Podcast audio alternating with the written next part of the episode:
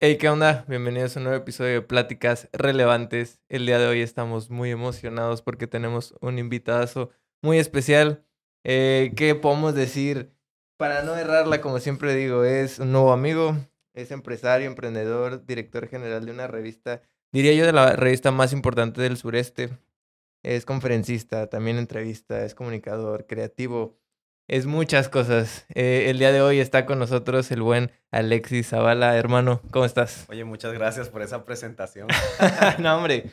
¿Cómo estás? ¿Cómo estás? Cuéntame. Bien, bien. Estamos eh, sacando del horno nuestra última edición. Ah, es cierto. Es este, el efecto emprendedor. Ok.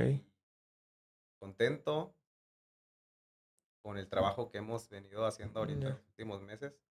Agradecido también por el espacio y vamos a echar la plática. Sí, esto yo, yo te lo dije, ¿no? Al principio, aquí podemos decir lo que sea, podemos hablar de lo que sea. De hecho, yo creo que este es un episodio esperado por muchos.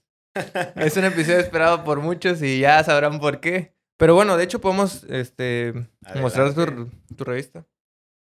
Ahí este, vamos a dejar... Para que cuenten todas las verdades, ¿no? Exacto, exacto. Aquí se viene a decir la verdad. No, hombre, por ahí me dijeron, oye, se hizo ahí un, este, una polémica que no que no hasta mandé mensaje. Pero no me contestaron, así que bueno, me la aplicaron, me dejaron en más adelante vamos a hablar de eso porque creo que la gente, mira, mucha gente le dio clic por eso, ¿eh? O sea, me canso que no. Pero bueno, vamos a empezar. Esta es la revista Más Líderes, que digo, para la gente que para la gente que no es que no es de aquí de Villa, probablemente no la conoce, pero la gente que sí es de aquí de Villa seguro la conoce. Está en espectaculares, está en universidades, en preparatorias, eh, en cafés, en muchos puntos. Entonces, Creo que ha sido un crecimiento exponencial. Me dices que va a cumplir este año seis, seis años, ¿no? En agosto cumplimos seis años. Ok. Oye, cuéntame un poquito cómo inició Más Líderes. Pues mira, Más Líderes es como que la historia más personal, ¿sabes? Ok. Creo que, yo creo que ni, ni mis amigos podrían tener tan, tanta historia conmigo que, que Más Líderes, ¿sabes?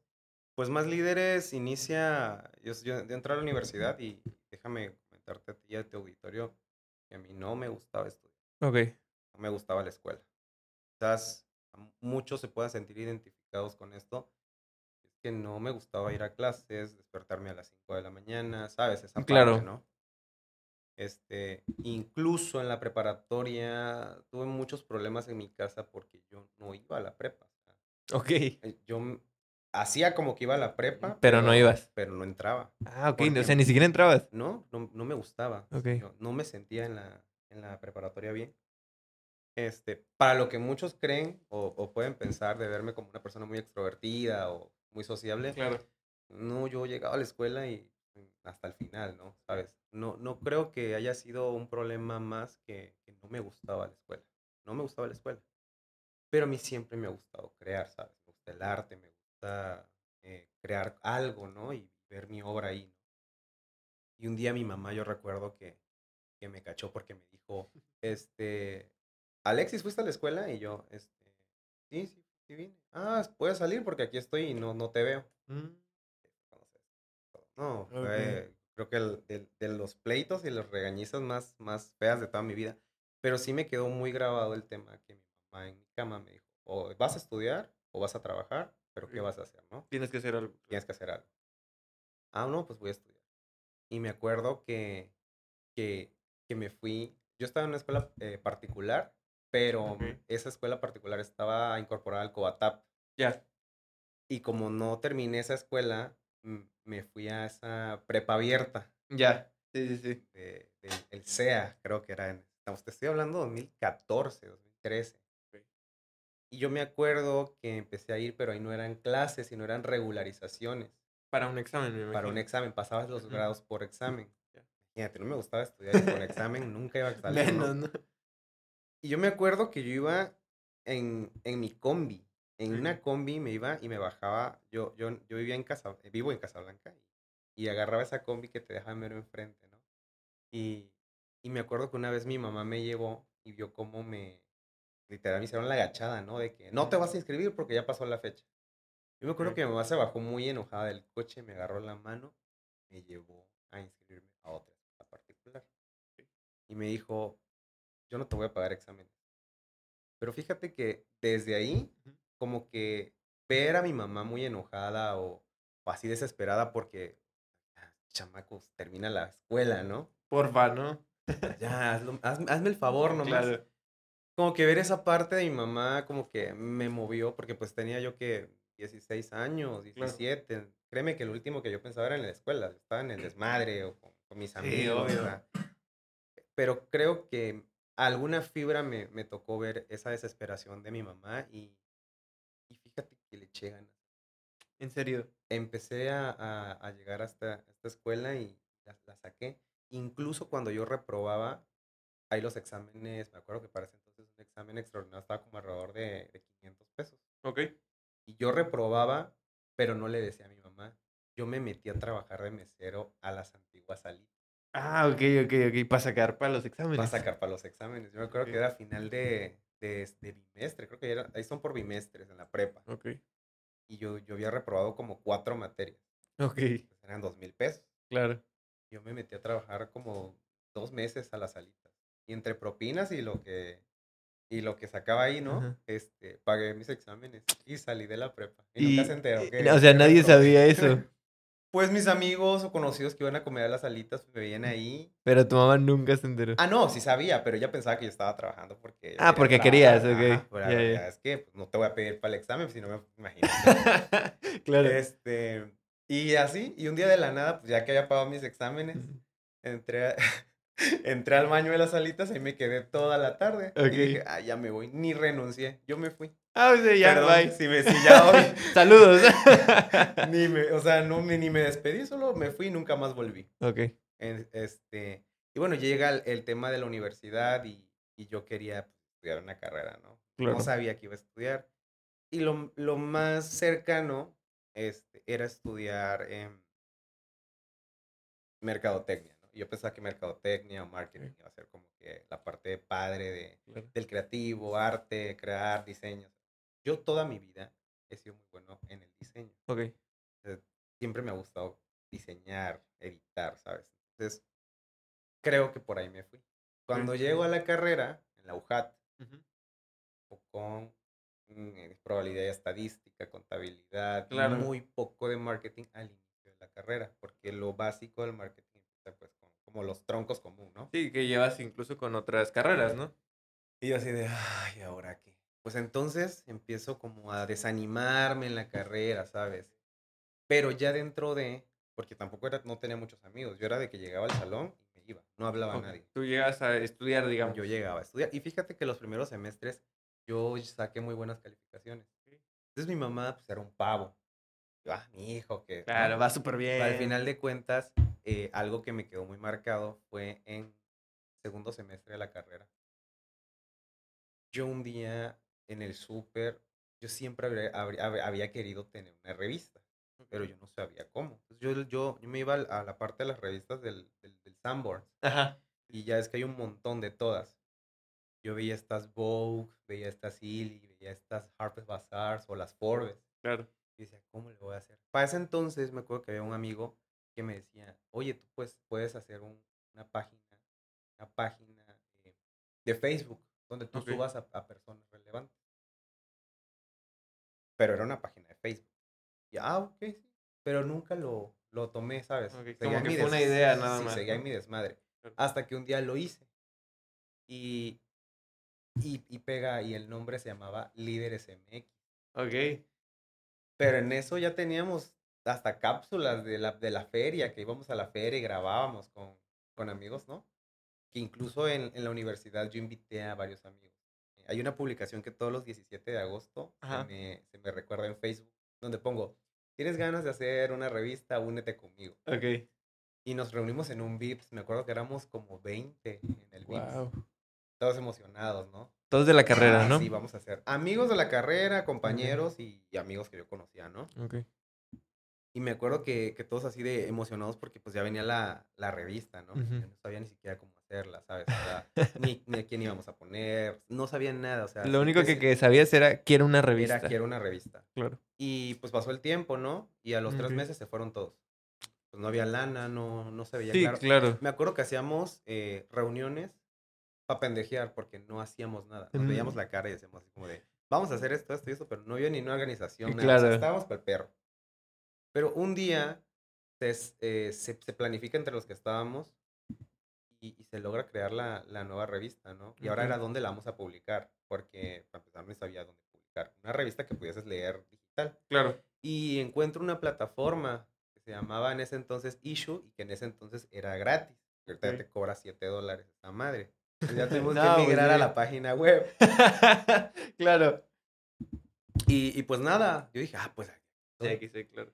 Y en eso nos damos cuenta que el nombre líder SMX ya estaba registrado. No puedes, no puedes Sí, claro. utilizarlo. Y ahora ya es, fue como que el primer tope, ¿no? Pero no eh, se nos ocurre ahora ponerle el más, con logo y con letra. Era- y, nace más líderes. Y empezamos con más líderes y sale la primera edición. En esta edición fue Betty Millán. Para ese entonces era, era, Paréntesis. era la presidente de Hoteles y Moteles de Tabasco. Imag- Imagínate ok. la, la apertura que empezamos teniendo, porque Guau. sacabas a una, a una figura empresarial Claro. de un sector que es muy importante en Tabasco, el, sector hotelero. Sí, Entonces, sí, sí. Eso estamos hablando de que hace como seis años, dices. hace seis años. Justo, un- ¿no? Sale la primera edición un 7 de agosto del 2016. Wow. Entonces, me acuerdo que sale, el- fuimos a tomarle las fotos. Para ese entonces, nuestro Ok. fotógrafo y que nos ayudó mucho fue este chico Javier Becerra. Y él hizo la fotografía. eh, Fernando Falcón nos dio la ropa.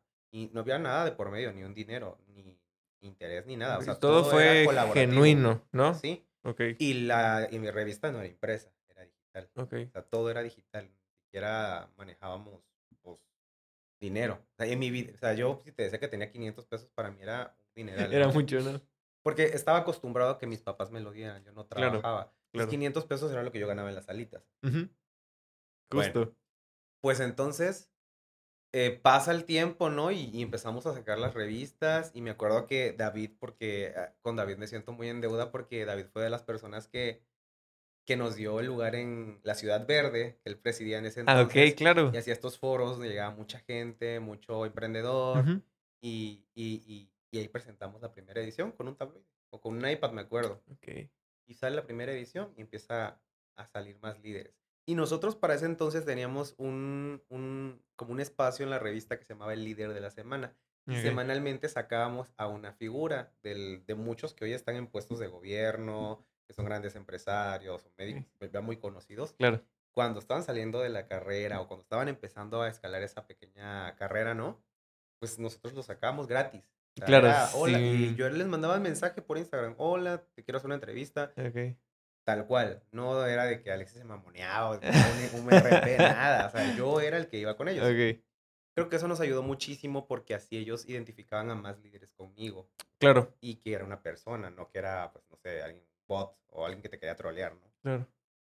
El chiste de todo es que empieza a salir la revista, empezamos a hacer este, este, este activismo y justamente eh, hacemos la presentación en ese entonces en el Club Altozano. Un Mm. evento grandísimo, llegó mucha gente, muchos políticos. Yo no me la creía. Yo me acuerdo que mi mamá llegó ese día, dijo, ¿qué? Porque mi mamá me veía salir de la casa, pero no sabía. O sea, ella no pensaba como- dimensionaba, ¿no? Ella decía, era como, ah, pues este está haciendo alguna pendejada. ¿sabes? Ok. Porque estaba acostumbrada a verme sin hacer nada, pues, o sea, como a ella alentarme a sacar la carrera, no a, a que yo estuviese interesado en algo así. ¿no? Claro. Pero no, la verdad que con ayuda de, de, de amigos como Diego Naveda, Fernando Díaz y, y, y, y, un sinfín de, de amigos que, que hoy en día pues, forman parte de, pues logramos tener esa, ¿cómo, cómo se dice? Esa asistencia, de, de- esa convocatoria de la gente. Claro. Y se hizo un eventazo. O sea, fue mucha gente que, que está viendo este podcast y que comenten de verdad que favor. asistieron ese 16 de octubre en el Club Altozano. eh, estuvieron ahí en la presentación de los 25 líderes. O sea, Wow. Teníamos yo, gente que nunca me imaginé conocer, Claro. estaba ahí. Y no porque los viese muy lejos, sino que, pues, eh, un, un chavo de una universidad eh, pública mm, que no estaba acostumbrado al, al gremio empresarial o a buscar la parte Claro. política, pues no, nu- nunca me lo imaginé, ¿sabes? O sea, yo- mi, mi, mi, mi target o mi, mi, mi círculo eran chavos de universidad y de prepa, eran mis amigos. Como la mayoría de nosotros, ¿no? Ajá, ajá, Sí, no es como que justo no fueras, ay, eres hijo de el presidente, hijo de... Claro. este, claro, sí, sí, Entonces sí. nunca me imaginé y yo, claro, sí estaba así como sacado de pedo. Pero sale el evento y me acuerdo Wow. que terminando el evento nos fuimos a comer unos tacos a gaviotas con mi mamá y mis hermanos. Ok. Este, porque estaba ya la tarde y había terminado todo, ¿no? Y yo no me la creía. Wow. Y a partir de ese evento empezamos a, a darle para arriba, ¿no? Sí. Pero no había dinero. O sea, Eso de- así. Salí del evento y tú- tú- ustedes me vieron muy trajeado y todo, pero salí endeudado. En números rojos. en números rojos y con un gran compromiso con las personas que confiaron con los intercambios. claro, sí, sí, sí, me imagino. Bueno, pasan las, las que fueron Betty Millán, primera edición. Segunda edición fue Ricardo Castellanos, que en ese entonces era presidente de la Coparmex aquí en Tabasco. La tercera edición fue Maritza Palomeras, la presidenta de Fundación ANIC y que en ese entonces era director de atención a las mujeres del centro. Y la cuarta edición, que un día se me antoja, no sé, bueno, más adelante vamos a platicar, pero el chiste de todo es que así pasó, ¿no? Ok. Bueno, fuimos por ediciones, pero todo era, era colaborativo, o sea, nada se vendía en ese entonces. Hasta que llegó una edición en la que un- una, una, una entrevistada, me acuerdo, nunca se me va a olvidar eso, me dice en, en la entrevista. Este, ah, bueno, le íbamos a poner los micrófonos para la entrevista. Ujú. ¿Y sabes cuál era mi micrófono? Nuestro micrófono era un auricular. ¿En serio? Sí, y se lo Ok. pone el chavo que me ayudaba y le dice, eso no es un micrófono. y tú... Y yo así de, bueno, pues con el celular. Ajá. Como que nos hizo una carilla así como, hoy es una gran aliada, pero no, no, Ok. no, o sea, en ese entonces igual a lo mejor no fue su intención, pero, pero Claro. lo dijo, ¿no? Y yo así como de, bueno, aquí. Sí. Y yo dije que lo primero que iba a hacer cuando yo ganara algo de dinero iba a ser comprar unos micrófonos. Invertir en esto. Y cuando tuvimos los primeros tres mil pesos, para ganar este, para, para, para que ganamos con una publicidad y que vendimos en la revista, compro unos micrófonos. bueno, pues era, la, era la- el, el, el, el bien más importante más líderes en ese entonces. Imagínate, el único de hecho, ¿no? y este, y bueno, así fuimos creciendo hasta que igual un día eh, me compran la primera portada. ok. Pero seguía siendo digital. La compraron en el sentido de te compro la portada y ese dinero se lo inviertes a publicidad para que se viralice. Ok. Y yo, pues, chingón, porque va a ser para Claro. la marca más, este, expa- expa- expa- eh, Sí, te vas a expandir, ¿no? expandir más. Claro. Y yo me acuerdo que esa vez fui a buscar el dinero, eran 5 mil pesos. Ok. Y yo le marqué a mi mamá y le dije, no manches, mamá, me acaban de pagar 5 mil pesos. O sea, 5 mil pesos en 2017. Yo siento que era...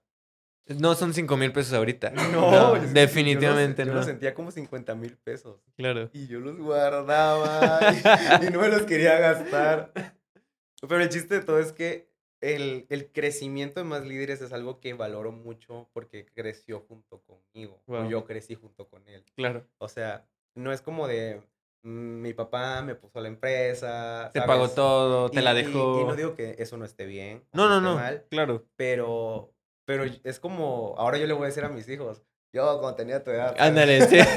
Exacto. Entonces es, es, es, es algo que a mí me, me llenó mucho de, de pasión y gratificación porque yo lo viví. Pues. Yo- Claro. yo, la, yo, yo como la mesil, yo, yo, Sí, sí, yo- sí. De yo- cero. Yo la parí. Justo. Sí, Entonces- porque dolió, dolió. porque dolió. Y bueno, imagínate que esa revista tenía unas faltas de ortografía inmensas. o sea, pero bueno, al director no le gustaba la escuela. Pero pues me, me tuvo que empezar a gustar, tenía que Claro. aprender porque yo no sabía. El chiste de todo es que hasta esa quinta edición la revista se editaba Ok, en PowerPoint. ok, O sea, yo no, ten- yo no tenía ni idea de cómo editar la revista en programas. claro. Hasta que un día se tenía que imprimir la revista. Sale un, un cacaíto por ahí para imprimir Ajá. y, y te da la oportunidad y en la imprenta me dice, ¿sabes qué? Este, me tienes que traer el archivo en CMYK y me lo tienes que traer con estas características. Y Ajá. yo, ¿Y tú, "¿Qué?". ¿Qué es Pues, con un eso? PDF ahí claro. Y ahí me veías. El chiste de todo es que una amiga Rubí Priego me, me enseña lo básico. O sea, poner una imagen, poner un texto, abrir el programa. Y yo de ahí sale una frase muy importante que tengo que cuando yo no sé algo es, tutorial de YouTube, nada nos va a vencer. Y ahí me veías, cómo poner un texto en círculo en índice. Ok. Y así aprendí. O sea, literal, autodidacta 100%. Sí, yo creo que todo lo que sé de edición de más líderes hasta hace un año lo aprendí en InDesign y en YouTube. ¿no? Wow. Entonces yo, porque yo hasta el día de hoy edito la revista. Ok. Digo, ya tengo per- personal que me ayuda con la maquetación, pero el arte de la revista, el acomodo de todo lo demás, Es tuyo. yo lo hago. Wow. Entonces, esta parte de, de hacer todo desde cero, de buscar al cliente, de hacer la entrevista, de hacer la fotografía, era de un servidor. Wow. Y bueno, llega el punto en el que se une una nueva persona más líderes, que hoy es nuestra directora de ventas. Y de la nada eh, conocemos a, a- a- a un gran amigo hoy en día y nos abre las puertas de un hospital muy conocido en Tabasco, uno de los mejores hospitales. Y empezamos a vender la edición número, creo que era la edición 15 de Más Líderes. Ok. Mentira, me estoy saltando. Pasa, pasan estas ediciones donde todo era digital y me acuerdo que hubo un congreso muy importante aquí y creo que este ha sido el parteaguas de más líderes y aquí es donde todos los emprendedores pongan mucha atención. Y este ha sido el parteaguas más importante de más líderes porque es donde el Alexis niño, el Alexis chamaco, el, el- el Alexis que, que lo hacía porque no sabía qué hacía, Ok. eh, o tiene dos oportunidades, o se va a la chingada, o se vuelve un hombre y empieza a trabajar. Ok. Y me acuerdo que, que en, en esta parte de, nos invitan a este congreso que se llamaba Surprende, lo hace Paulina Velázquez, nos invita como medio, yo emocionadísimo porque íbamos a cubrir un evento donde llegó este Rorro Chávez y llegaban muchos este, inversionistas. claro. Yo estaba emocionado, ¿no? Y me acuerdo que en ese entonces, ese mismo día, un día antes, mi mamá se fue a, salía de viaje a La Habana. Ok. Y yo, y yo le dije, ma, préstame el coche porque yo quiero llegar al congreso en coche. Ok. Y este, y llegó el congreso con mi fotógrafo, Alexis Zavala, director, ¿entiendes? O sea, yo era En carro. eh, en Marta de baile, Ana Wintour. Yo me sentía un Claro. dios llegando No, al sí, congreso, sí, sí, ¿sabes? claro. Y me acuerdo que, que estábamos trabajando, era, era uno de los eventos, porque cuando tú estás iniciando un proyecto y, y no estás tan empapado del medio y te toman en cuenta para ciertas cosas, yo siento que, aunque muchos lo vean como de, ah, eso es algo X, uno que está invirtiendo en su proyecto y que, lo, que le apasiona, Claro. lo toma como algo de, wow. Es me- lo me- máximo. Me están tomando en cuenta, ¿sabes? Sí, y sí, nuestros sí. gafetes así impresos como... No, hombre, como soñadísimo, padrina. ¿no? Sí. Claro. El chiste de todo es que eh, eran como las 12 del día, nosotros cubriendo el congreso, Ok. y me marca mi hermana Ok. y me dice, oye, este, ve lo que te mandé, y me manda un WhatsApp y me manda un, un mensaje eh, de, una, de una noticia donde un avión se había caído. Ok. Y yo dije, ah, X. Pues mi mamá no nos contesta porque va en el avión. Y no, en efecto, en el avión que se desbordó, iba mi mamá. Wow. Entonces, imagínate el día más importante de mi vida hasta ese momento, Sí. un 18 de mayo del 2018. Pues, como que ya, Claro. ¿sabes? Y era como O sea, de- de estar en el hype era en el momento Sí. más oscuro, me Y imagino. pues me fui a mi casa, dejé todo tirado. Y pues ahí empezó como que la travesía más difícil de mi vida, o hasta el momento la que he vivido, ¿no? Y fue la parte de, de que mi mamá murió en un, en un accidente aéreo, ¿sabes? Que no te lo imaginas y que te toma de sorpresa. Y pues ahí empieza todo ese tema, ¿no? Me voy a Cuba, empieza todo el desmadre de trasladar todo. Y bueno, El avión iba de México a Cuba, el avión ¿correcto? iba de La Habana a Holguín. Ok. Entonces, pues sucede todo este show y me doy un lapso como de un mes. Ok. Eso fue en mayo. Ya. Yo me acuerdo que para julio, me tomé junio, julio de, de, de ¿cómo se llama? De, de break. Porque no sabía ni qué pedo, ¿sabes? Sí, claro, Estaba, en estaba shock. yo en shock. Sí. Y fíjate que nunca lo lloré. Fíjate que nunca, no, no, como, como pasó todo tan rápido y tuve que entrar a trabajar, fue como de tomar responsabilidades rápido, fue como de, Claro. nunca me lo imaginé y solo yo estaba como en modo automático. Algo que me ayudó quizás a canalizar ese duelo Ujú. fue, y por eso lo, lo aprecio tanto y aprecio tanto a las personas que voy a mencionar ahorita, porque creo que vale la pena que sean mencionadas. yo me acuerdo que hablaba mucho con David Montiel. Claro, saludos, ya estuvo aquí. Y este, y hablaba mucho con él. Sí. Y hablábamos de celebrar el año de más líderes, porque venía mayo, estábamos en mayo y venía agosto. Claro. Entonces ya iba a ser un año. Y me dice, no, ¿sabes qué? Vamos a hacer algo muy grande para que tu mami se sienta orgullosa. o sea. En eso, me- yo le decía, pero ¿cómo? ¿Cómo lo vamos a hacer? Y me dice, no, pues vamos a hacer un evento gigante con mixología. Yo ni sabía que era mixología en ese entonces. y tú, quién sabe qué sea eso, ah, pero sí. Pero vamos a hablarle a una persona que te va a armar algo chingón. Y me acuerdo que, Ok. que nos sentamos en una cafetería que está al lado del Congreso del Estado, con. Alejandra Celorio. Y ahí los tres, y ella me dijo, yo te voy a presentar a alguien que te va a hacer un evento chingón, que te va a ayudar. Y Ok. Pues ahí los tres. Y yo solo los escuchaba, pero yo no lo creía, ¿sabes? Era como esta, ah, excelente. Y de eso nos vamos y me saca la cita con eh, la directora de CAE productora hoy en día, Mariana Bermejo. Ujú. Y, y yo así iba, me acuerdo que en jeans, playera y una gorra. Y, y yo con- Casualísimo, con, mis ¿no? revistas mal impre- impri- imprimidas, pero yo las llevaba y, le- y le conté el proyecto. Y me dice Mariana, ¿y qué necesitas? Y yo, pues esto, esto, esto. No, hombre, me dice, órale, pues va, Wow, o sea, jalo, ¿no? jalo. O sea, confío en un chamaco de 10, no, perdón, 21 años. Yo creo que en ese entonces Mariana lo hizo así como de, ah, pero no, eh, lo hizo confiando, ¿sabes? Creo que algo vio, algo vio, vio las ganas, porque ni siquiera sabía lo de mi mamá, ¿sabes? Eh, Ok. Fue, fue, creo que la sinceridad de hablar con ella. Y empezamos a planear un evento en la alberca del campestre. No manches, siento que es el evento que ha reunido a medio Villahermosa. O sea, me puedes mencionar una persona y estoy seguro que esa persona fue. Es en serio, o sea, ese nivel. Sí, es- ese evento lo presentó Audi. Y dime tú, o pregúntame tú, ¿cómo le hice para que Audi nos presentara el No, evento? no, no tienes idea de cómo llegó Audi ahí. Dos coches Audi en la entrada, una pantalla gigante, me acuerdo que fue de soundtrack, este, mixología. e- Era un evento de verdad mm, a nivel grande, o sea, un evento que costó dinero. Y yo me acuerdo que, que, que se hizo, y ahí fue la celebración de, del primer aniversario de Más Líderes. Un evento gigante. Llegaron como unas 350, 400 personas. Una locura. Una locura. Y yo ni sabía hablar en público. Pero sí me acuerdo que, que ese día fue como, como, mamá, mira lo que estoy haciendo, ¿sabes? Y, y a partir de ese entonces, como que la gente vio, ah, sí, Ok, Porque- ah, va en serio esta revista. porque, porque nadie, nadie invierte tanto en un evento nomás porque sí. Claro, O sea, no eran unos 15 años, era, era un evento de networking, ¿sabes? claro, O sea, claro. estaba Manuel Andrade echándose unas cheves en mi evento. A ese nivel. O sea, había gente muy importante en el evento. Wow. O sea, había gente. Sí, desde ahí. De hecho, hay una foto en tu Insta, ¿correcto? sí, y yo no me la creía. Wow. Y ese día desvelamos la portada de aniversario, que en ese entonces fue el chef Aquiles Chávez.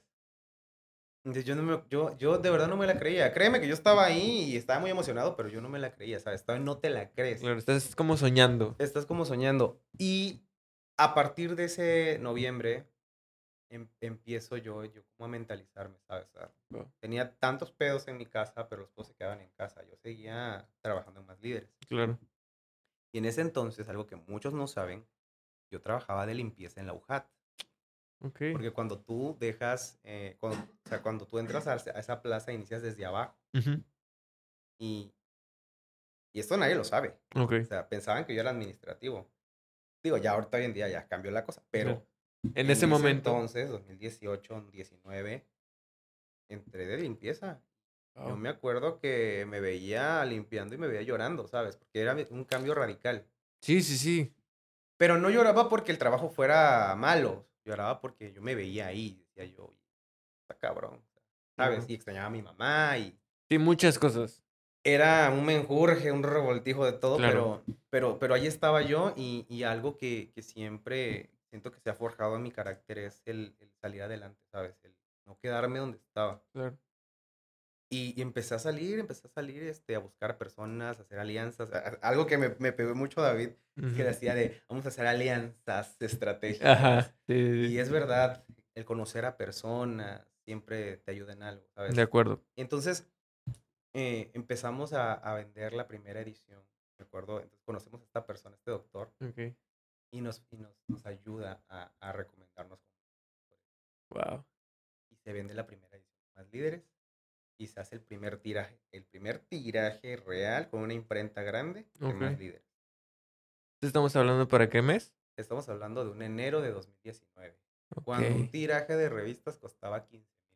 Wow. Pero yo, para mí, 15, imagi- imagínate, si 5 mil pesos para mí era un mundo de dinero, Sí. 15 mil pesos era... Ni, ni por aquí. Yo siento que me compraba ya un suru con esos 15 mil. sí. Y entonces empezamos a vender y empieza todo el mundo a, oye, quiero salir. Jason". O sea, empezamos a vender, empezamos a la publicidad, ¿sabes? Wow. Sí. Y se empiezan a anunciar marcas como Altozano, como la Volkswagen, empiezan los emprendedores a salir. No dejábamos de vender. Claro. Y de la nada esto empieza a tomarse ya más serio y empieza a demandar más tiempo. Claro. Y ahora los colaboradores que hacían todo de a gratis o por pasión empiezan a ganar. ¿Sabes? Y yo empiezo a ganar dinero. Y yo no me. Sí, es lo que empezó como un sueño. Sí, pero yo creo que no, no fue un sueño. Yo creo que, que fue la necesidad de hacer algo porque no me gustaba la escuela.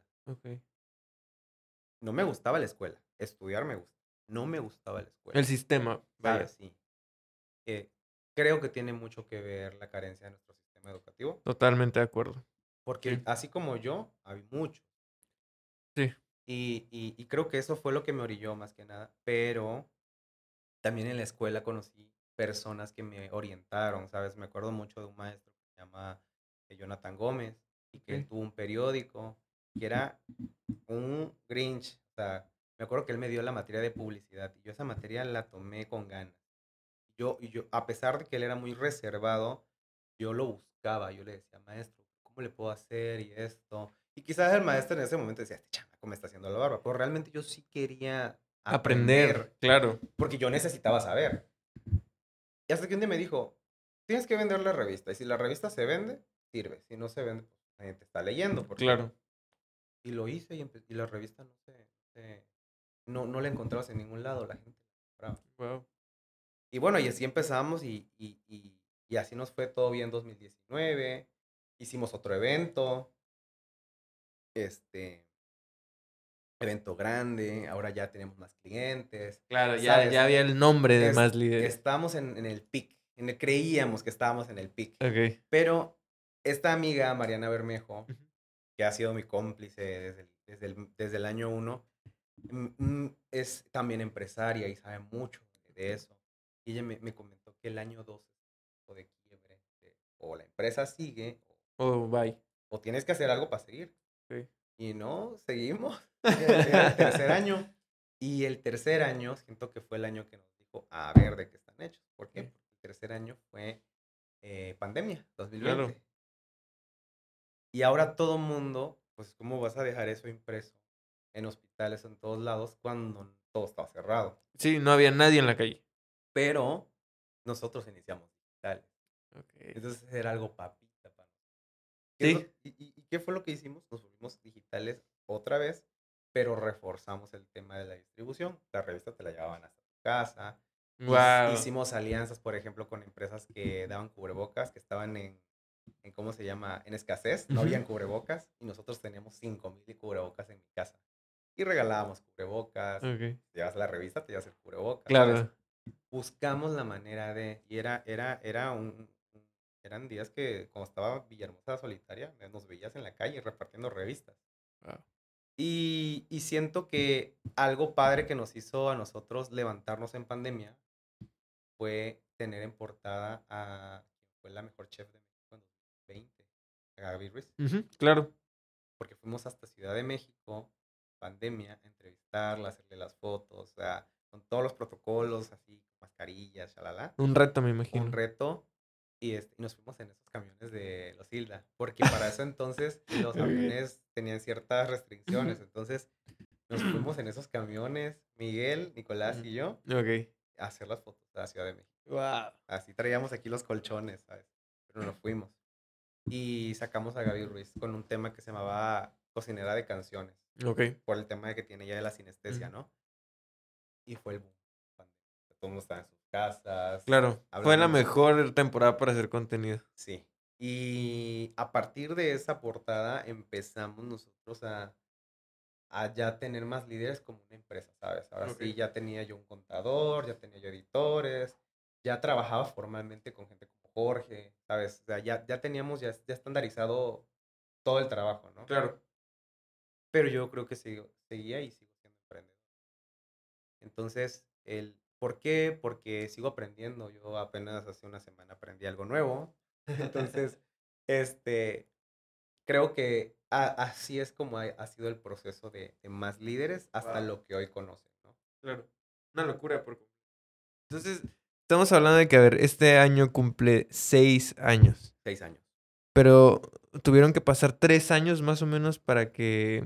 Tres, cuatro años para que se formara ya como una estructura. Dos años y medio. Ok. Dos años y medio, tres años para, para verlo como algo real. Que fíjate, hoy lo hablas, ¿no? Y puedes decir, bueno, dos, tres años no es nada. Eh, porque dos, tres años, la verdad, no es mucho, ¿verdad? O sea, es una realidad. El problema es cuando estamos del otro lado, ¿no? De aquí a dos, tres años, la verdad, no creo.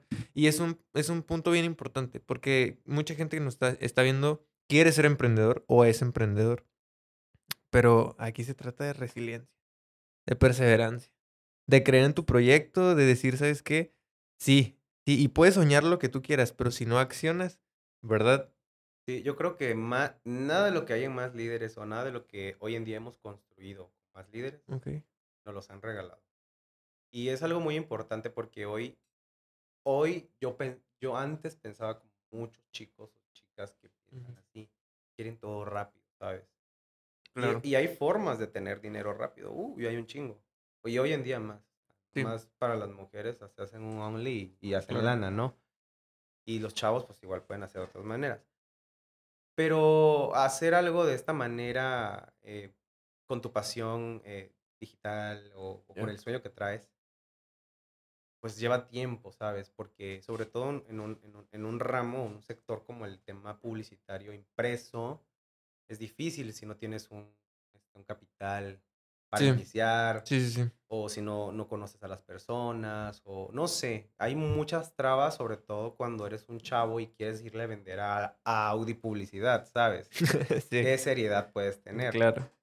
Y, y, y créeme que, que nada de lo que, por ejemplo, tengo un hermano menor y nada de lo que, de lo que me puedan decir, yo les puedo decir que no me pasó, porque yo fui a tocar un consultorio y me cerraron la puerta en la cara, Claro. yo fui a un lugar y no me recibieron. Yo he ido a lugares y me dejaron dos horas esperando para que al final me dijeran, no te van a poder recibir.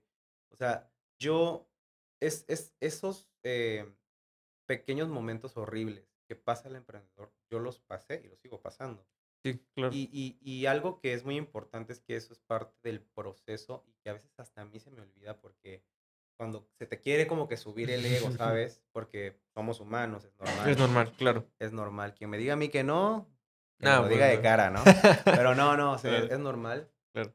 Pero esos momentos, creo, en estos momentos, este viernes 12 de mayo, a las 7.52, que es el momento que te haces, ¿a dónde vas? Te mantiene humilde, ¿no? De que, "Ey, Sí. Tengo, la mu- realidad". tengo muchos momentos humildes en mi vida. Y, y sabes, a pesar de que cuando cambié de escala en el trabajo y en el trabajo me veía como el director, ¿sabes? Era como X. Yo sigo siendo un chavo de veintitantos eh, que pues está solamente trabajando por sus pasiones y, y por su emprendimiento y que, que busca seguir aprendiendo. Pero algo que a mí me, me, me mantiene como con esas ganas de seguir trabajando, créeme que es muy importante el ya vivir de esto, ¿no? Claro. El decir, sí, sí, sí. ah, wow, vives de lo que te gusta, pero muchas veces hasta ya trabajar en esto, como que, el que volverse un trabajo ya se vuelve tedioso y hasta a veces no, ya no quiero saber nada, ¿sabes?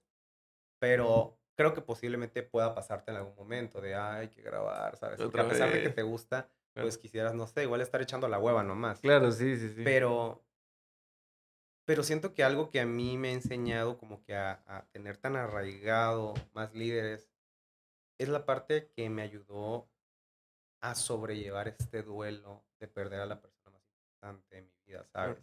Y, y siempre soy tan sentimental hablando de emprendimiento porque yo siempre lo digo en cada entrevista que me, me permiten decirlo y es que el emprendimiento salva vidas. ¿Por qué? Porque te da un motivo para seguir adelante, ¿sabes? Si yo no tuviera esta revista o los problemas o responsabilidades que me genera, pues, yo no me veo trabajando de 6 de la mañana a 2 de la tarde ahí, Claro. ¿sabes? Yo no me veo trabajando en una oficina, no me veo trabajando para alguien más, me están dando órdenes. No está mal, pero no, no es lo que yo creo que vine a hacer a esta vida, ¿sabes?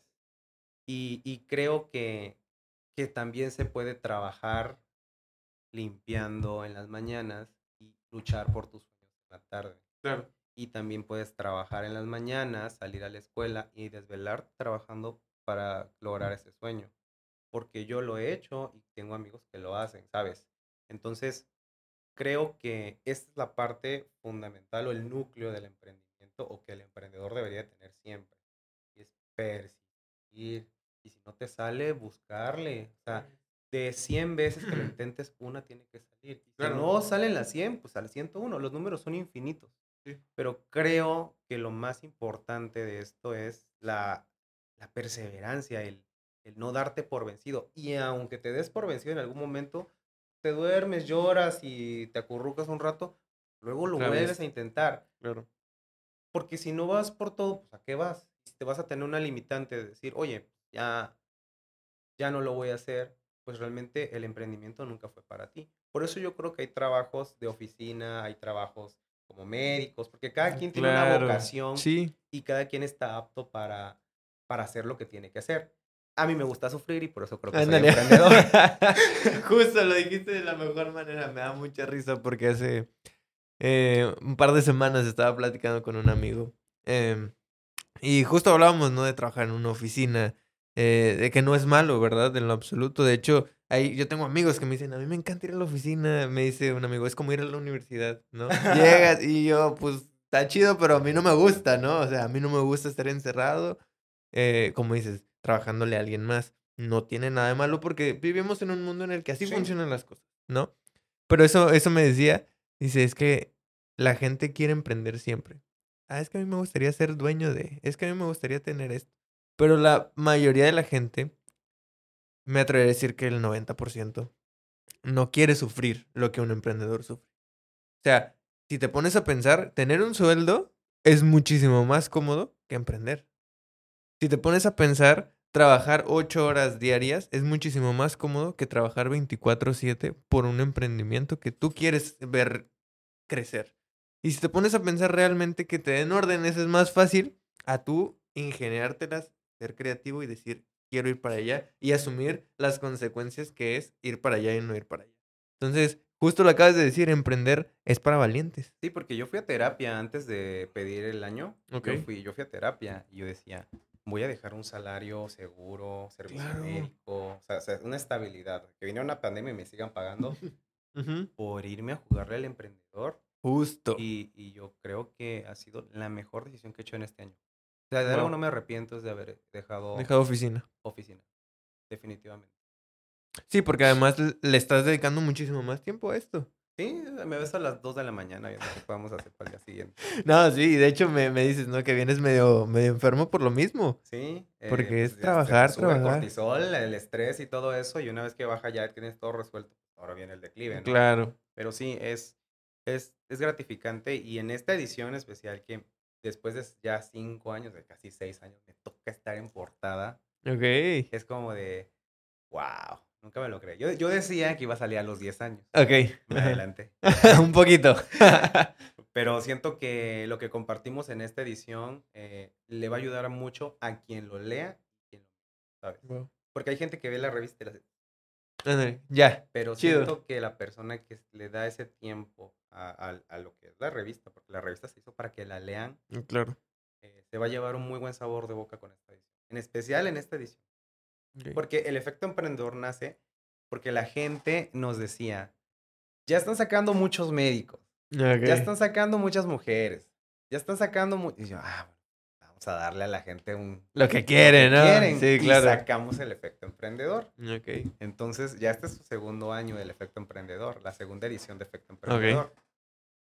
Y este, y creo que esta, antes de edición de Poder Femenino, eh, que es la edición de puras mujeres de más líderes del año, esta es la edición que a mí más me apasiona. Y es la que yo hago a detalle, porque es, es, es una edición muy noble, muy, muy interesante, porque personas que nunca creíste haber eh, conocido te cuentan cómo iniciaron. Pero no es el típico emprendedor de yo sufrí, yo hice, shalala, no, Ujú. sino te dicen yo hice esto, luego esto, luego esto, luego esto, ¿sabes? Te lo dan paso por paso. Creo que eso es fundamental porque cuando te dicen emprende, pues realmente te cuentan la historia, pero no te dicen cómo. Sí, claro.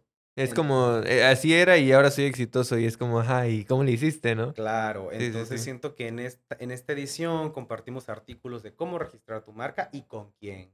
Este, qué, hacer para protegerte, por qué ser emprendedor y por qué no, ¿sabes? Los pros y los contras. Y luego los testimoniales de las personas que ahí este, hablan. Oye, pues es una joyita entonces. Siento que vale la pena dedicarle Claro. unos 30 minutos y leerla.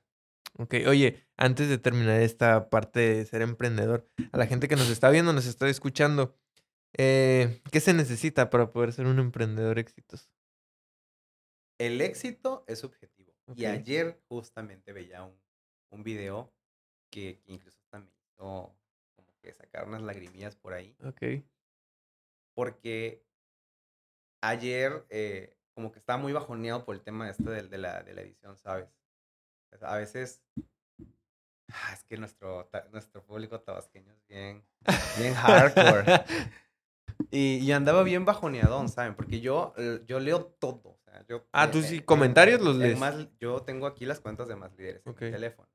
Tengo gente que las lleva, pero yo me dedico en la noche a estar leyendo todo. O a veces pongo más líderes en Twitter para ver quién está hablando, ¿no? La tendencia. Y, y leo todo, ¿sabes? Y, y a mí los comentarios me pegan mucho, ¿sabes? Ok. A mí me duelen. Cuando alguien Sí habla mal de más líderes, me duelen. Ok. Pero haz de cuenta que ahorita me dices pinche güey.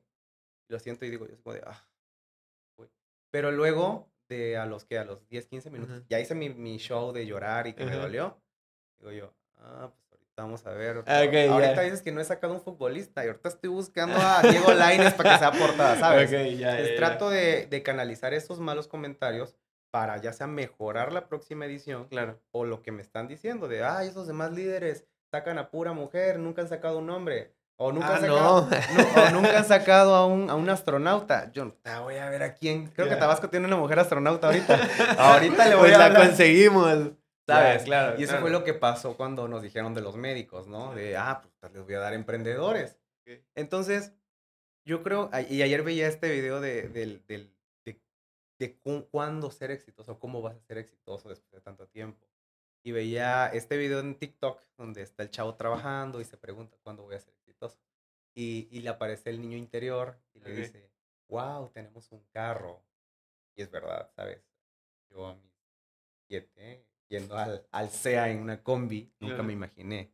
Claro. ¿sabes? total. Por más X y chiquito que sea, o, o, o yo me acuerdo que cuando inicié más líderes, yo, yo pasaba por las pantallas y los espectaculares, y yo decía, yo algún día voy a estar ahí. Pero no lo decía con, con ese tema de soberbia o con un tema egocéntrico, yo decía, yo un día voy a estar ahí. Claro. Y iba yo en un taxi y decía, yo un día. voy a estar ahí". Y, y- lo- y ahí estamos. Wow. Y, y, y a eso es a donde voy. A veces nos exigimos tanto que nos olvidamos de las cosas que hemos logrado, ¿sabes? Entonces yo creo que el emprendedor exitoso es exitoso desde el momento en que empieza a hacer lo que le gusta. Es, ser valiente. Desde el día que le vale madre que le digan no puedes hacer esto. Wow. Desde el día que le digan qué feas hamburguesas. Si están feas, ahorita voy a ver cómo mejorarlas. Pero estas hamburguesas van a ser las mejores hamburguesas. Entonces yo creo que el emprendedor exitoso es aquel que hace lo que le apasiona. Claro. El que no deja que el ruido mitigue sus ganas de salir adelante. Porque más allá del dinero, más allá de la fama, el irte a dormir pensando, wow, ¿qué voy a hacer mañana? Le voy a meter acá. O el leer un comentario de, oye, qué bonita edición. O que te lo digan y te, y, y- y- y te comenten, oye, qué padre edición, qué padre fotografía, qué padre comentario. ¿Sabes? esas pequeñas cosas, yo creo que no las, no las paga todo el dinero, porque es algo que estás Claro. haciendo tú. Sí. Es algo que, que tú creaste y que no te, lo, no te lo regalaron. Entonces imagínate que te chuleen o que te digan algo bueno de algo que tú creas. No, hombre. Sea, imagínate si el creador del iPhone, cómo debe de estar, de que todo mundo tiene su celular, algo que él creó. Sí. O el creador sí, del internet, o el creador de la televisión, shalala, shalala. Imagínate cómo está, pues, la persona que, que creó una revista, que hoy tiene unas buenas tortas, que hoy tiene una buena agencia de viajes, que hoy tiene un buen hotel, que la gente lo compra, paga, Y lo presume, ¿no? paga. Eso, sí, y paga por algo Por- que tú creaste, claro. algo que tú creaste. Claro, sí. que, que yo antes veía otras revistas y yo veía publicidad de Palacio de Hierro, de Liverpool, de Mercedes. y yo decía, wow, y hoy ya abres más líderes, encuentras Nissan, Pandora. ¿Cómo? Chingándole, ¿no? No hay, no hay este, hay no hay otra más que trabajar, justo. Y la verdad es que dijiste algo bien importante, es el éxito es subjetivo. Para ti, ¿qué es éxito, no? Para ti es tener mucho dinero, pues bueno, eso será tu éxito, pero creo que eso tiene más valor el hecho de decir, independientemente de lo que digan mis amigos, mis familiares, incluso a veces, ¿no? Eh, voy a confiar en mí, voy a ser valiente y voy a dar ese paso que muy poca gente ha dado. Y que muchas veces tu familia no confía en ti, ¿eh? Ah, sí. Son los que menos confían, Sí. son los que menos comparten. Pero... ¿Lo Pero dices yo por creo- alguien en pero yo- específico? Pero yo creo que es algo tan normal, ¿sabes? Sí, Porque sí, te están viendo diario, te conocen más que nadie. Y dicen, ah, ¿cómo va a ser astronauta este cabrón si aquí lo acabo de ver en la mañana? Ah, ¿sabes? claro. Pero cuando tú empiezas a, a- a evol- a evolucionar, empiezas a dar ese ejemplo. Y vale más que decir mil palabras, ¿sabes? Es Claro. como, pues yo por eso mejor los invito a los eventos para que vean. ¿Qué tamaño es, qué no? tamaño son. claro. No, tienes toda la razón. Y al final, eh, me imagino que hoy, después de seis años, tú dices, no me imaginaba dónde ibas. O sea, si alguien del futuro llegara hace seis años y te dijera, fíjate que en seis años vas a estar así, así", tú No me lo dices, No creería. es cierto. No me lo creería para nada. Claro. Creo que me asustaría o le diría, como muchas veces que hoy en día me han dicho cosas, eh, no, no le creería. Sí, sí, sí, es una locura. Por ejemplo, personas que has conocido gracias a más líderes que tú dices, admiro o no me imaginaba conocer. Pues, por ejemplo, una, una persona que conocí mucho y que me gustó mucho la plática con ella fue Gaby Ruiz. Ok. Porque a mí me gusta mucho la música, yo hago música, entonces hablar con ella de este tema y aparte de la cocina que me gusta mucho, Ajá. fue, fue padre, ¿no? Eh, cuando hicimos la portada de Aquiles, eh, así personas que, que, que, que haya conocido, que, que, valoro mucho, es eh, Mariana Bermejo. Ok. Eh, le he aprendido muchísimo y créeme que a veces cuando voy y ceno con ella, más que ir a cenar es escuchar, tiene para, para enseñarme, ¿sabes? Sin, sin que, sin, ella no va y me dice te voy a enseñar, sino en la plática yo voy aprendiendo, ¿sabes? Claro. Este, eh, trabajé mucho desde el inicio con la gente de marketing de Grupo Sánchez. Ok. He aprendido muchísimo. A David. Un genio. De verdad es que para muchas personas quizás no, no han descubierto la joya que es, pero es, Un es tipazo. alguien, ah, es, es alguien que, que- que va a dejar mucha huella, Sí. ¿sabes? Y, y créeme que cada entrevista que tengo con los líderes que salen en la revista, eh, pues o me deja una buena o mala experiencia, Ok. pero al final de cuentas me hace conocerlos Sí. y saber cómo ser y o no, o no cómo ser con, como ellos, ¿sabes? Claro. Pero, pero creo que cada, cada, cada, de las, cada una de las personas que se ha publicado con nosotros siempre deja algo positivo. Sea, siempre nos ha dejado una enseñanza y sobre todo creo que lo que más valoro es que ellos confíen en mi equipo y en un servidor, pues para proyectar su imagen con nosotros. No, hombre, claro. Sí, sí, sí, al final es un voto de confianza, ¿no? ¿sí? Eh, también tengo aquí unos datos que tuviste una entrevista con el gobernador de Yucatán. Ah, sí, en pandemia, estuvo Es muy una padre locura, eso. ¿no? Sí. No, yo creo que también te lo dicen, no te lo Mira, imaginas. yo me acuerdo que eso incluso hasta me hizo reforzar mi relación, ¿eh? ¿A poco? ¿En serio? Porque yo me acuerdo que, que con mi novia iniciaba Ok. Y, y era como, pues, estamos iniciando, pero yo estaba muy enfocado en más líderes. Sí. Y mi novia ya en, en Mérida era muy, este, muy movida, ¿sabes? Ella estudió en la náhuac, estaba con el tema de las sociedades de alumnos. El chiste de todo es que no sé cómo le hizo Ajá. y me consiguió la entrevista un buen Ella. amigo, Pepe Arena. Ok. Y este, y en pandemia lo entrevistamos, me acuerdo. Y Wow. salió en la edición de hombres, la primera edición de hombres de más líderes, dedicada a Ok. puros hombres, donde hablamos de liderazgo, de los rasgos masculi- masculinos eh, positivos que debe tener el hombre, ¿no? De Claro. responsabilidad, shalala, shalala. Y, este, y salió la entrevista y habló de la pandemia, me acuerdo. Entonces, el- no se vio tan político porque hablamos de temas de liderazgo. Pero sí, no, no, me, no me la creí, la verdad. Invitadazo, ¿no? ¿Perdón? Invitadazo al Sí. final. Interior, interior, pero muy, muy, muy gratificante, la verdad. También entrevistaste a Carlos Muñoz, ¿verdad? El, Antes el de- polémico Carlos Muñoz. Antes de que lo Antes de que cancelara. se lo comiera Exacto. Diego Rosarín. Sí, eh, vino a Tabasco Ok. y nos buscaron los chicos que le traían la agenda. Ok. Pero nos buscaron para publicarlo, ¿no? Eh, que iba a estar en Tabasco. Pero yo igual, como siempre, oye, nos gustaría tenerlo importante, una, una entrevista. Y fuimos con él y nos dijeron, tienes una hora. Y en una hora hicimos las fotos, las preguntas.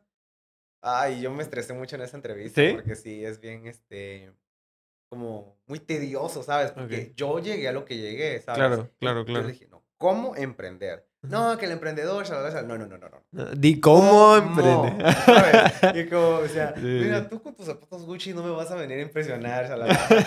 Como que es muy em, llevadero, ¿sabes? Ya. Pero muy, muy buena entrevista. Fue una portada que nos ayudó muchísimo. Fue en pandemia. Y, este, y ahí estuvimos platicando con No, él. sí, sí, sí. Al final es buena onda, ¿no? Sí, es muy buena onda. Muy, Sí. muy buena persona. Al acceder a, a Claro. salir a un medio que no conocía. Sí, sí, justo. Eh, también me dices que haces música.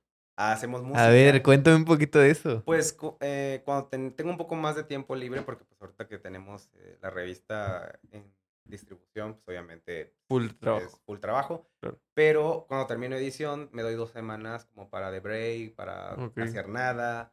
Y tengo amigos que tienen estudios y hago música. Ok. Tengo un seu- seudónimo que se llama Cisro, que pueden Ok. encontrar en, en Spotify. Y hago música. Creo que me va muy bien la, la música. Hago algo así como techno, dance. este, eh, algo bien underground, al- alternativo, pero, pero sí hago música. Pues es como un hobby. ¿Pero siempre te gustó la música? Y toda la vida. Ok. Eh, hoy en día, ¿qué escuchas? Pues escucho de todo. O sea, de todo. No, no tengo un, un género como en específico. Soy muy eh, alternativo, muy underground. Pero sí me gusta mucho el rock, el pop. Ok. Eh, lo único que no escucho son esos corridos. Los correos tumbados. No. Saludos a los que escuchan correos tumbados. Este. No, hombre, al, al parecer, creo que definitivamente tenemos, además de trabajar, tomarnos esos espacios de break porque nos, nos quemamos. O Sí, sea, es- veces- eso es bien peligroso al final de cuentas, creo yo. Mm. Hay veces en las que ya no quiero saber nada más líderes. No, sí, me imagino. Hay veces en las que digo yo ya quiero saber nada más líderes, pero es porque yo estoy tan metido dentro de que veo todo. Entonces es como que igual te sobrecargas de información. Pero te descansas y le sigues. Porque es lo que te apasiona.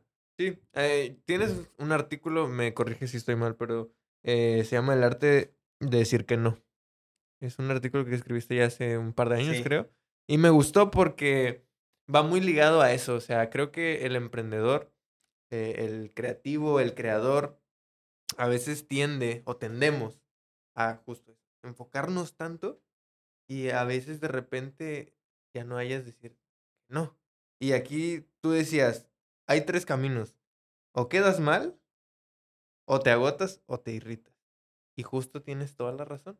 O sea, ¿por qué? Porque hay veces que estás siempre, no, sí, y sí, y sí, sí, y llega un momento que es una bolita de nieve y explotas, te irritas o te cansas. Yo me acuerdo que cuando escribí ese artículo estaba que me llevaba la chingada.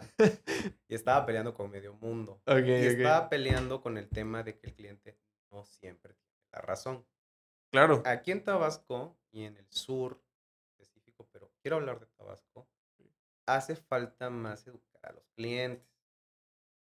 Porque si es, vas a hacer un berrinchito de los que haces aquí a Ciudad de México, o a Guadalajara, o a Monterrey, te van a tarde, de casa. Claro. Pero creo que es parte de la evolución que tenemos como Estado, porque no estamos ahorita como estamos hace cinco años. Y que en algún momento esto va a cambiar. Hace seis años, cuando yo inicié Más Líderes, no veías tantos podcasts. Es más, la gente no sabía ni cómo publicarlos. Claro. Y hoy en día esto es tan, tan normal y mucha gente se está atreviendo a hacerlo porque ya la gente le dejó de importar el prejuicio o el que dirán, ¿sabes? Me vale madre, yo voy a hacer lo que me gusta. Y cuando yo escribí el arte, el, arte de decir que no, fue porque te cansas de, ser un queda bien, ¿sabes? Sí. Y, y cuando tú dejas tu esencia y tu persona antes que los demás, te estás traicionando a ti mismo. Entonces no esperes a, que, a sentirte mal si alguien más te traiciona, porque te estás traicionando a ti mismo. Y va ligado tanto a la parte de los amigos, de la familia, pero creo que lo enfoqué más a los clientes. No, no tienes toda la razón. se fue una pedrada, ¿no? sí, Pero más que una pedrada fue como quien me le, leyó en ese momento fue como, oye, es verdad, hay que empezar a cambiar esta perspectiva, ¿sabes? Y ahorita que tú me dices esto y yo ni me acordaba de ese artículo porque es como de la edición de, aniversario del tercer aniversario, eh, creo que logra el objetivo, ¿no? Que alguien te lea y diga, oye, es verdad. Sí, totalmente. Eh, también lo hablamos al principio, que creo que llegó la hora, la hora de la polémica. Este, ¿empiezas tú o empiezo yo? Dale. eh, por ahí nos llegaron, este, ¿qué, ¿qué, podemos decir? Comentarios, ¿no? De que se hizo una pequeña polémica porque eh, alguien que vino aquí, no vamos a decir quién, este, mencionó algo, ¿no? De la revista. No fue nada malo. No, no. Fue un comentario que fue como, oye, pues yo estuve, me convocaron y nunca salí. Eh, ¿Qué tan verdad? O sea, digo, ya tienen como que ustedes una parte de la historia. Aquí está la otra después de varios meses. Eh, ¿Cómo te enteraste de esa polémica primero? Ah, pues vi tu podcast. Ok, ok. Pero no en el momento, ah, ya mucho después. Ya mucho después. Y me puse, le puse atención porque pues lo conozco. y yo dije, a ver, ¿de qué habló? Y cuando vi que estaba hablando de eso, y dije, ah. y obviamente le mandé mensaje y le puse, ¿de qué me perdí? Y me dejó en visto y no me contestó. Hasta la fecha no hay contestación. Se los puedo enseñar, ¿eh? Pero oye, ¿Por qué, por qué se, se, sacó esa, esa portada? ¿Por qué ya no salió? Mira, esa edición se llamaba, porque fue la única vez que la hicimos, se llamaba Poder Joven. Ok. Fue después de nuestra edición de Político. Ya. Que fue la quinta, que la encabezó Mario de la Fuente Saint. Y yo hablando con Diego Naveda, que en ese entonces era mi socio, él, él es político, o era, y él conocía todo el medio.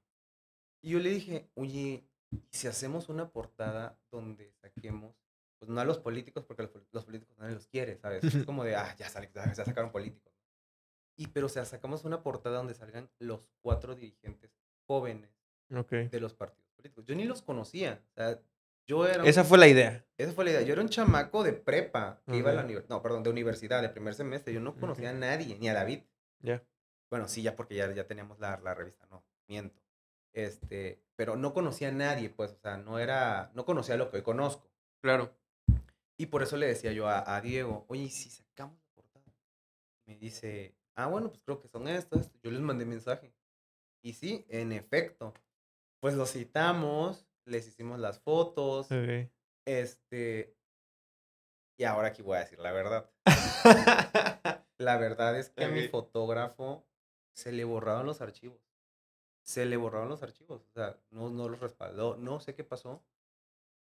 Y pues no, pues necesitamos nuevas fotos. Oye, ¿será que podemos tener nuevas fotos? Y ahora sí, aparte las fotos fueron en un parque, se veían feas.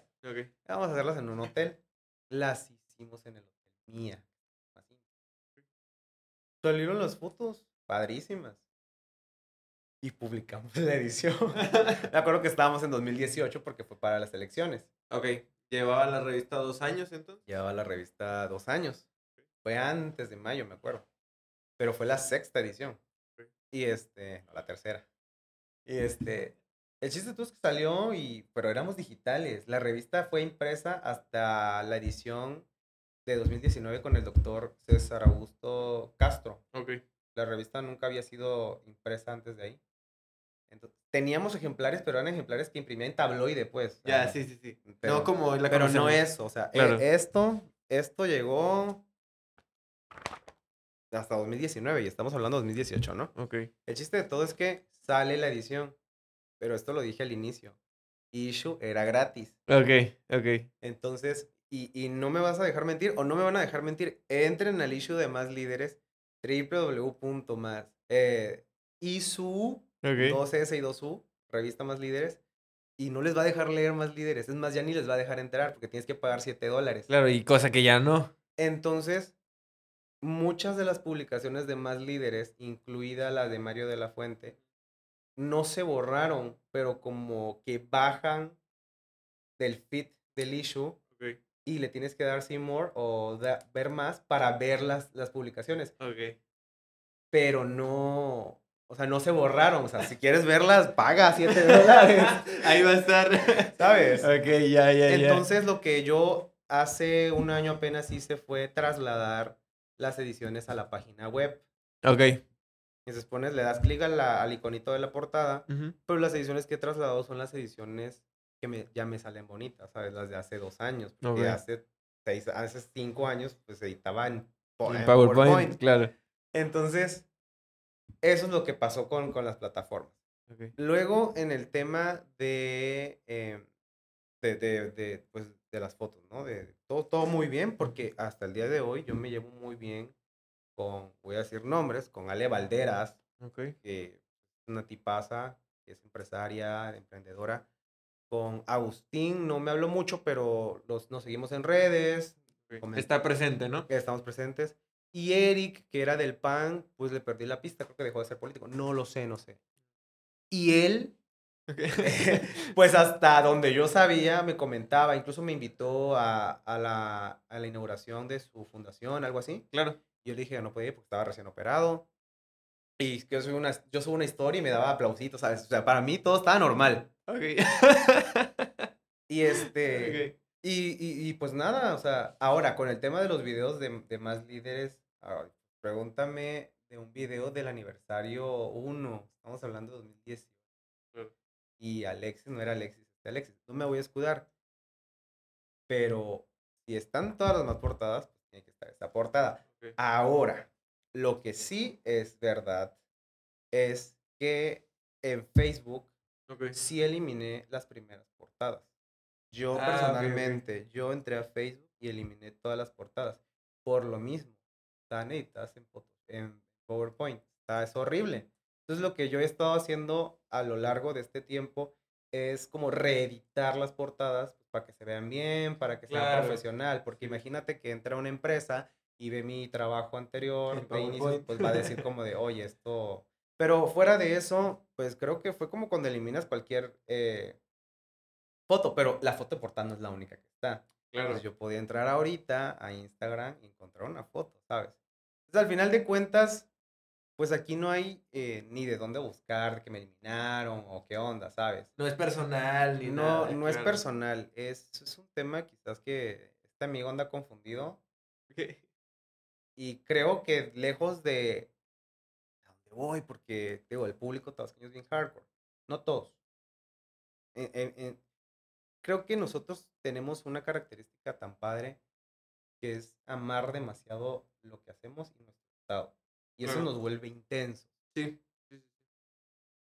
Pero creo que también la parte de no hay peor enemigo un tabasqueño que otro tabasqueño, bueno, pega. No nos gusta que nos digan nuestras verdades. Y a mí me Claro. gustan. Pero hay que aceptarlo. Y a veces nos pasamos de lanza eh, criticando o hablando mal de proyectos que están dejando bien al Estado. Porque de este proyecto comen muchas familias. Y no solamente el, el chavo que reparte, sino de la imprenta que nos imprime, ¿sabes? Entonces, Claro. entonces, ¿qué queremos? Que no, que no tengamos trabajo, que en Tabasco pregunte y venga alguien y diga, oye, aquí no hay una- ninguna revista, y que nos vean como un rancho que no, no sabe nada del mundo editorial, ¿sabes? Eso, eso quieren. O sea, yo creo que que lejos del argumento de hay que apoyarnos todos y amarnos y shalala, no se amen, óyense si quieren, pero si estás viendo el trabajo de algo que beneficia el lugar donde estás, lo mínimo que puedes hacer es respetarlo. Y si no te gusta, no hables. O sea, yo qué gano diciendo que los tacos de la esquina están mal y están feos. Que a lo mejor ese señor no tiene eh, eh, dinero para pagar su renta y los tacos que va a vender son los que van a pagar su renta. Claro. Entonces, yo lo único que hago como llamado es el apoyar el producto local o los proyectos grandes que haya en el estado, nos van a traer más eh, cosas positivas a nosotros. Claro. O sea, si tú atacas tu propia casa, se te va a caer. Entonces, eh, este chavo, lo que pasó aquí, una confusión, que a lo mejor no tenía datos usted o no sé, pero ahí están las fotos. Ok, para que, para que se aclare la polémica, que fue muy chistoso porque realmente a mí me lo contó un amigo en común. Ah, pues le mandamos saludos a Jorge. Ya también tuvo su, su episodio. y sí me dijo, oye, fíjate que se enteraron de no sé qué. Y este, y digo, fue como que se hizo medio ruido, ¿no? Pero justo al final de cuentas creo que nos podemos quedar con eso, ¿no? Con el hecho de que respetemos el trabajo de los demás. Apoyemos también, si, si nos gusta, obviamente dices, si no me gusta. Yo en lo particular, cuando un, un cliente de más líderes nos compra, trato de siempre ir a su, a su negocio. Ok.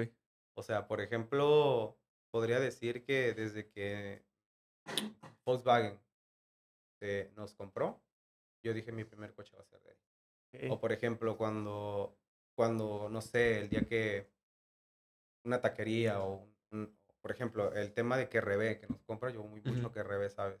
O, o, dejando atrás las grandes empresas, cuando un emprendedor, eh, hay una chica que se llama Macarena, okay. este, Creative, eh, cuando, ¿sabes? Es apoyar y comprar. Creo que si confían en ti, lo mínimo que puedes hacer es regresarles algo de esa Claro. Porque al final de cuentas esto es economía circular, te beneficia, beneficia a todos. Sí, y lo que tú dices, y esto crece, más gente en nuestro entorno puede entonces disfrutarlo, ¿no? Sí. O sea, olvídense que esto es de Alexis Zavala, olvídense que... Claro, claro. Olvídense que cobramos, o sea, pues es una empresa, o sea, sabes, nosotros tenemos que imprimir. Claro. Eh, esto es una empresa que se ha formado desde la nada. Nosotros no iniciamos con, con un centavo. Y si nosotros hacemos esto, es porque es trabajo, ¿sabes? Sí. Y nosotros nos dedicamos a eso, a la publicidad, a medios masivos, a, a crear experiencias. Creo que si tanta gente y tantas marcas han confiado en nosotros, pues es por algo. Y hemos tenido errores y grandes tropiezos, pero creo que nos han enseñado a cómo mejorar lo que viene en el futuro. Y al final de cuentas hay más líderes, pues al menos para los próximos años, porque mucha gente sigue confiando y al, al, final de cuentas con, con todo esto que, que, te comento, pues no nos queda más que, que, apostar por Tabasco, porque yo muy bien me pude ir a Mérida, donde también distribuimos, a Palenque, a Tuxtla, hacer una revista, pero no, yo creo que en Tabasco vale la pena apostar, trabajar y a pesar de que nos digan que somos garulleros, que somos de rancho, eh, las cosas despectivas que los de afuera hablan de nosotros, yo creo que vale la pena que, que se apueste por Tabasco porque de aquí han salido, pues, no solo presidentes, grandes, grandes figuras y, y la gente de aquí tiene algo, como te lo dije hace unos minutos, tenemos algo que somos muy, muy pasionales, muy, muy arraigados. Intensos. Muy intensos. Y creo que esa intensidad hace que un chavo de 19 años, tiene un peso, crea una revista. Wow. Así como muchos han creado productos que hoy en día los ves y dices, wow, ¿cómo le Sí, de la nada, justo. Sí, tienes total razón en eso y digo, ahí se aclaró un poco la polémica, ya tienen las dos partes de, de, la historia. Que creo que justo fue eso, ¿no? Fue un malentendido al un final. Malentendido. Este, los dos son compas, ya escríbanse. Este, los voy, los voy a juntar. Yo creo que le di un follow. no, no, no. Este, ¿qué digo? En lo personal, pues a los dos los conozco. Y digo, los dos son unos tipazos. Entonces, creo que no vale, ¿no? No vale eso de. Un malentendido. Malentendido, justo. Eh, también me llama mucho la atención que dices ya para ir cerrando, porque el productor me dice que llevamos más de una hora, justo. Y se me fue muy rápido. Sí, que para mí. ¿eh? Este, dices que viene muchos años, primero Dios, eh, más líderes. Todavía tenemos más, más tiempo. ¿Qué viene para tu futuro entonces profesional? Pues yo me titulo ahorita ya por fin. Ok. Me dio un año sabático cuando pasó lo de mi mamá.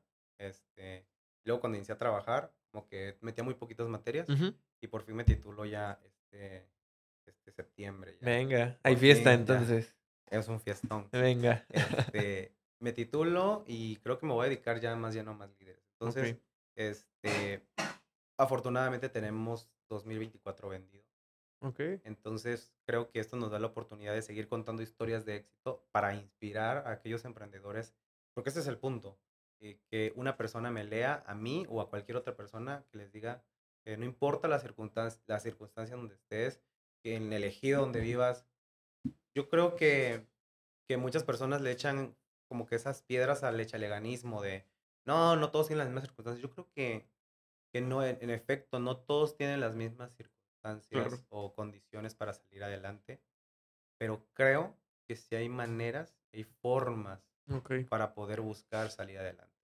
Y, y también creo que hay gente buena que así como a mí me, me tendieron la mano, creo que hay gente que habemos Ujú. que, que vamos a apoyar a esas personas que quizás no tengan el recurso o la, la, la capacidad o, o el conocimiento Claro. para llevar a cabo sus proyectos, pero, pero creo que es importante enviar este mensaje por cualquier medio masivo, por cualquier canal, para que esas personas a las que algún día les dijeron que no podían, sepan que sí pueden y que les valga madre que le digan que no pueden Claro. porque no importa la condición en la que se encuentren, si la pasión y las ganas, eh, dos palabras, pasión y ganas, pueden más que esos nos, yo creo que sí se puede. Yo creo Sí. porque yo lo viví, porque lo salí, porque lo sufrí y porque conozco gente que también lo ha hecho. Jorge grabó una de las películas más premiadas de, de los Óscares. Sí. Este, David estuvo en esas islas haciendo proyectos que impactarán en un futuro y que están impactando en este momento. Y las personas que están en esta edición también, no solamente en esta, en muchas, ¿sabes? Y creo que, que esa es nuestra labor, que si nosotros estamos en, en- en un escalón más arriba, pues es, no es nuestra labor, es nuestra obligación Claro. Darles la mano a esas personas para que también suban. Porque aquí no se trata de yo arriba y ellos abajo, Ah, sino no. vámonos todos para arriba. Porque si todos nos vamos para arriba, el Estado al rato va a ser una potencia. Claro. Sí, y yo siempre lo he dicho aquí. Uy, bueno, últimamente Tabasco está de moda. Entonces, em, justo lo, lo que dices, o sea, si tú tienes un sueño, una meta, un emprendimiento y has recibido nos, así como hay gente que te ha dicho que no, va a haber más gente que te va a decir que. Yo también soy de la idea que hay más gente buena y hay gente que te va a apoyar, eh, que te vamos a apoyar, ¿verdad? Porque justo eh, para eso estamos y siempre lo he dicho. eh, estamos aquí para ayudarnos los unos a los otros porque, digo, meterle el pie a la gente como que no va, ¿verdad? Hay gente que lo hace, pero creo que está más chido ayudarlos. Claro. Sí, justo. Y oye, ¿qué viene para tu futuro personal? Este, pues seguir chambeándole a más líderes. La verdad es que viene el, el aniversario 6, estamos trabajando en algo muy padre. Súper. El diciembre pasado una fiestota en el Edén. Creo que vamos a superar expectativas, pero Venga. la verdad es que lo que buscamos es que la calidad de la revista siga creciendo y de mi futuro personal realmente es seguir trabajando en lo que me apasiona. Ok. No me veo haciendo otra cosa en un futuro y si me llegase a ver, creo que partiría mis horarios para poder seguir trabajando en eso. No, lo ve, no me veo dejando más líderes, al Claro. contrario, me veo creando algo más y llegando a más lugares mientras Dios y las ganas me lo permitan, ¿sabes? Claro. Sí. Y primero Dios, vamos a ver a más líderes, ya no solo ser la revista número uno del sureste, sino lo que aspiras es del país. Eso es el punto. Llegar a, a trascender con algo que inició desde nada y que al final de cuentas, un día que ya no estemos, pues nuestros nietos o bisnietos, así como hoy escuchamos a los nietos de grandes empresarios de aquí en Tabasco, pues Claro. que al menos nuestros apellidos digan, ah, pues ahí está, está la revista de mi abuelo, ¿sabes? Claro, que empezó en PowerPoint. Empezó en PowerPoint. Hermano, muchas gracias No, por tu a ti tiempo. Por el espacio. No, qué, no. qué gusto. Estuvo increíble, estuvo increíble, la verdad, yo me la paso siempre cool. Él es el que me va avisando, oye, ya llevas una hora, ya párale. Ya, déjame ir. ya, exacto. La verdad es que gracias, de verdad, gracias por, por el espacio, gracias por el A tiempo. ustedes, a ustedes. Ya teníamos ratillo, este, como que queríamos invitarte, la Y verdad. no se pierdan las ediciones de Más Líderes en cualquier café La Cabaña. Y si quieren una regalada, mándenme un WhatsApp o ahí un direct por Instagram y créanme que se las vamos a dar. Ya vieron que sí, él es el que contesta, ¿verdad? Sí, ahí Tú sí- estás ahí. si me quieren decir algo bueno o malo, lo voy a leer. este, ¿algo que quieras decir antes de irnos? No, pues muchas gracias a las personas que han confiado en Más Líderes. Eh, Estos espacios son por y para ustedes. Y a esos emprendedores, a esos emprendedores que nos están viendo, con ganas y con pasión, todo se puede. Al Venga. final de cuentas, por más trillado que suena que el límite es el cielo, pues es verdad, Es cliché, pero es realidad, es realidad. sí. Y ahí está el ejemplo. Muchas Eh, gracias. No, hombre, hermano, muchas gracias. eh, gracias por venir, gracias por el tiempo. A todo el que lo vio y lo escuchó, gracias. Comenten, compártanlo, ya saben. Y nos vemos la siguiente semana con un episodio nuevo. Así que nada, sobres.